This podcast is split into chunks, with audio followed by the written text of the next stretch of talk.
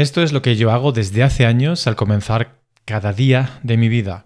Y estas son las razones por las que creo que tú también deberías de hacer lo mismo. Esto tiene todo que ver con la identidad, porque estamos generando una identidad de una persona que sabe quién es, que sabe por qué quiere lo que quiere, etc. Así que entra dentro de este pilar de maestría. ¿Qué es lo primero que yo hago al comenzar cada día? Recordar. Pero recordar el qué. ¿Quién soy? ¿Qué quiero?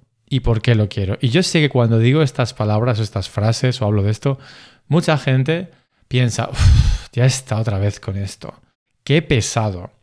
Y creo que el, pensamiento positivo, esa corriente ha hecho muchísimo daño. Y ahora cada vez que alguien se hace preguntas o tiene este tipo de ideas en la cabeza, piensas que estás perdiendo el tiempo, está perdiendo el tiempo. Y no niego que haya veces, ocasiones en las que sea así, pero son preguntas súper importantes. ¿Cómo puedes ir por la vida sin saber quién eres y qué quieres?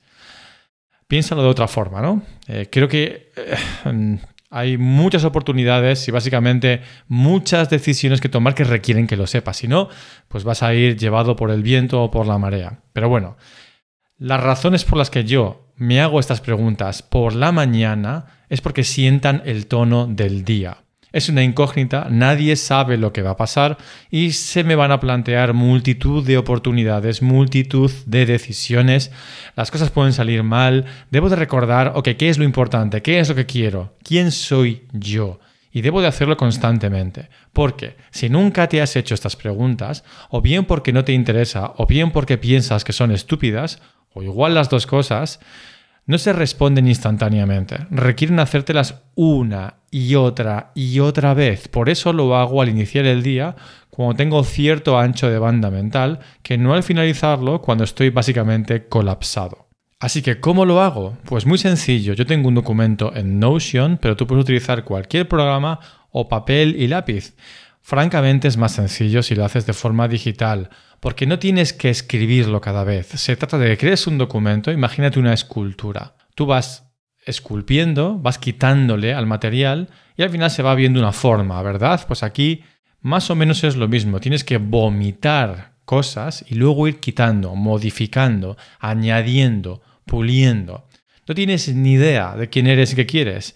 Si te pregunto qué quieres, me dirías cosas como salud o cosas así, generalidades de ese tipo pues entonces tienes un trabajo que hacer.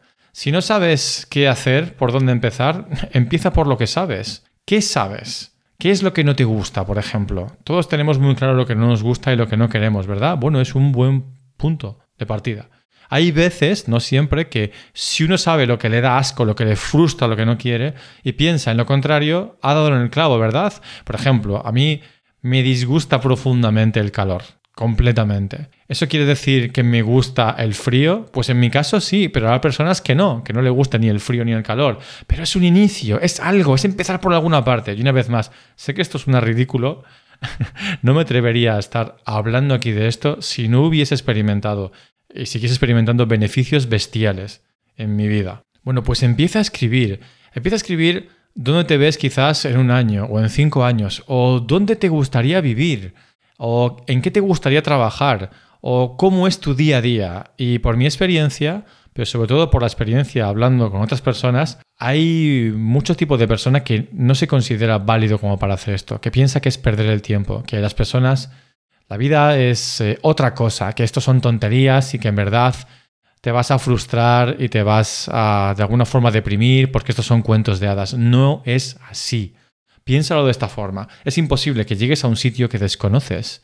Si no tienes una dirección, es muy complicado que llegues a algún lugar en el que quieras estar. Así que, aunque sea de forma generalista, no pierdes nada escribiendo eso. Y es un muy buen punto de partida. Y es la manera más sencilla de empezar. Por cierto, esto no está escrito en piedra. Día tras día irás, sobre todo si es digital, que es más fácil, irás quitando alguna cosa, moviéndola, añadiendo otra, irás actualizando ese documento que básicamente es tu identidad. Yo lo he hecho a lo largo de los años, más de cinco años, cientos, miles de veces. Hay días que no toco nada, pero hay días que cambio párrafos enteros porque ha sucedido algo en mi vida que me ha hecho consciente de alguna cosa y yo lo añado.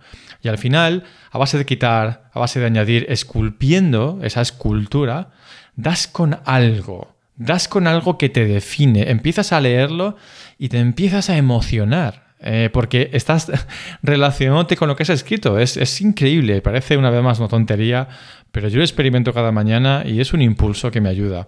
Y es importante, ¿verdad?